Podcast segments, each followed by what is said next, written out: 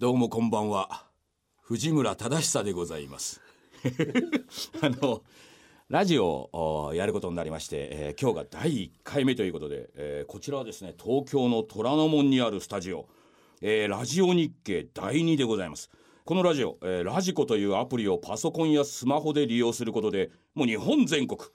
聞いていただけると、えーそういうことでございましてですからねあの私こう東京におりますけれどももちろん札幌のうちの家族もそして全国に散らばっている水曜どうでしょう。反して呼ばれている皆さんももちろんお聞きでございましょう、えーラジオ日経第 2RN2 からお送りいたしております、えーそれでですね、えーまあいろんなご縁がありまして私このようにラジオをそれも言うなれば多系列のラジオに、えーこのように出るということで、えー私はですね、えー普段はあー札幌に住んでおりまして北海道テレビというところのおれっきとしたあ会社員でございます。えー皆様ね普通よく言われるんですかあなた何やってるんですかって言われる僕本当に普通のサラリーマンです、えーこのように系列の違うところのサラリーマンがこの夜いい時間に このようなお時間いただきまして、えーこれからですね、えーどんなことをやっていこうかまあいろいろございますけれどもまあとりあえず今日はですね、えー私の人となりということをそれからまたこのラジオをやるきっかけとなったことそんなことをですね、えーとりあえずは、えー話していこうかなと思っております。えーとりあえず第1回目の放送ということでまあねあのーもちろんこのいきなりサラリーマンが来てこの RN2 でいきなり喋り出してますからね。あのお前誰だっていう方も当然まあいらっしゃいますでしょう、えー私はですね今年も51ですね、えー出身はですねえー愛知県の田舎にあります新城市というところなんですね。これ愛知県の人でもなかなか知らないというぐらいのかなりな田舎、えーそこから名古屋に出まして高校まで、えー育ちまして、えーその後はですね血気盛んだったんでしょうね。あの青年よ大志を抱けっていうあのクラーク博士ですか。ああれをちょっとビッとこう胸にきましてですね目指すのは北海道大学だと。いうことででも世間ねそんなに甘くないですからビシッと一浪をいたしまして、えー北海道大学それも法学部でございます法学部。私実はですね昔は政治家を志しておりましてですね。今なる気全くないですよ。全くないですけどまあ昔はこう地方自治なんかね市長さんとかね町長さんになりたいみたいなことを思って、えー北海道大学入りましたらですね、えー勉強全くせずに、えーラグビーばっかりやっておりまして 勉強もちろんしないもんですから、えー留年もまたこれ1年いたしまして、えー見事に、え2年をおこうダブりまして、えー社会人になった、えー社会人になった時もですねテレビ局に行こうなんて思ってなかったですよ。もちろんそこそこいい大学でしたからね。当時バブルでしたからね。あのもう商社だろうが銀行だろうが福山田っていう中でですね私基本的にですね楽して儲けたいっていうのが信条なんですよね。そんな時にあのローカル局のバイトをいたしまして今勤めている HTB 北海道テレビっていうところなんですけどもここでバイトをいたしましたらですねなんと申しましょうか。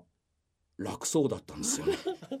こんなこと言うと本当に全国の地方局の皆様に怒られるかもしれませんけれども、えー大学生の私から見てもですね、えー非常にこれはいい会社だなと。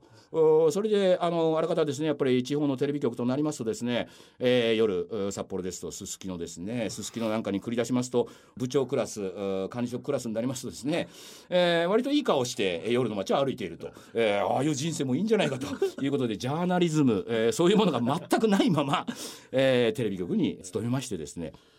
でまあなんかやってるうちにやっぱり会社なんていうのはねお前そんなね会社舐めてんだろうと、えーもちろん舐めてましたよ。それ顔に出るんでしょうね、えー出ましてですねやっぱりそういう報道部とかねそういうところに生かされることなく生かされたのがですね僕札幌のテレビ局に勤めたんですよ。それなのに、えー最初の配属は東京支社ですよ。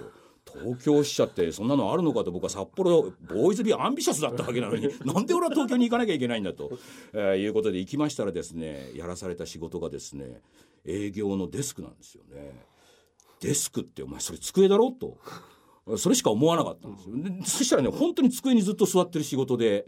あのーパソコン画面当時だってパソコンタッチってねあのでっかいブランカーのやつですよあれをずっと見ながらですねそこにねダーッと視聴率が書いてあるんですね。これでいわゆる広告代理店さんから発注が来る。それに対して視聴率をで、あのいくらでこの CM を売るかっていう。それを全部ですね新入社員の私がやってたんですよね。毎日金計算と視聴率計算。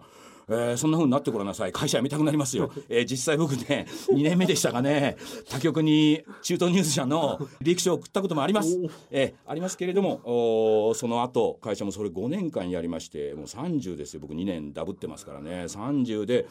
いやもうそうなったらですねある程度僕サラリーマンというものを諦めかけてたんですけれども5年後に移動された先が制作部。で立ち上げた番組っていうのがですね「水曜どうでしょう」っていう番組なんですね。これはねなんか聞いたことがある方は多いと思うんですよ。あのもう今やね NHK の方ではもうね真田丸で頑張ってらっしゃいます大泉洋さん。あら数々の映画に出演も主演もなさってる大泉洋さん。彼がまだ大学2年の頃に彼をまあ僕がやり始めた「水曜どうでしょう」っていう番組に起用してで彼と鈴井孝之っていう、まあ、地元で活躍していたタレントの方ともう一人のディレクター嬉野さんという方4人で、えー、日本全国世界各国を旅をする番組を作りそれが何でしょうかいつの間にや大人気になりまして。つい先日ですねあの DVD 第25弾になるんですけれどもこれが発売されまして今回もオリコンチャート総合第1位ということでねローカル局の DVD がそうなるっていうのはめったにないことでそういうふうにやりますとですね会社の方も私最初はもちろん今ダダダッと私の反省語りましたけれども最初は会社をなめていた、えー、でもね今や会社のとっては稼ぎ頭。こうなりますとですね会社の方もいろいろ考えるんでしょう。私今の肩書きがですねクリエイティブフェロー。聞いたこともね俺も聞いたことなかった。その前まではですねスペシャリストエグゼクティブディレクターだったんですよ。これまだね分かったんですよ。あのー、いわゆる現場一筋みたいなねスペシャリストっていうのはその一つでいいだから僕も移動っていうものがもう会社の中でなくなったんです。スペシャリストっていう時点でね。それでエグゼクティブディレクターですよ。でこれがさらに始まってあのクリエイティブフェローっていうフェローってねあの調べました私そうしましたら研究者とか探求者っていう意味で要はですね、えー、今までの既存のテレビではなくこれから何がまあ今ねネットでいろんなこともやってるし動画サイトだってあるし、えー、いろんなことがあるんでいろんなものをとにかく探求していく。っていうことは要は言い方かっこいいですけど 好き勝手やっていいんだなっていう解釈を持ちましてですね、えー、私このように多系列のテレビで言えばね、今最近もう六本木何丁目に移動するみたいに随分言ってらっしゃるあの系列の、えー、テレビ局のラジオの方ですけれどもそこに出させていただいてじゃあここで何が生まれるのか分かりません。ただ他系列のサラリーマンのテレビマンがこうやって普通に堂々とラジオやってるというだけでもこれはなんかいろんなことが生まれそうだなっていうことでここから何が、えー、始まるかよく分かりませんけれどもでもねなんかできるんじゃないかと思っております。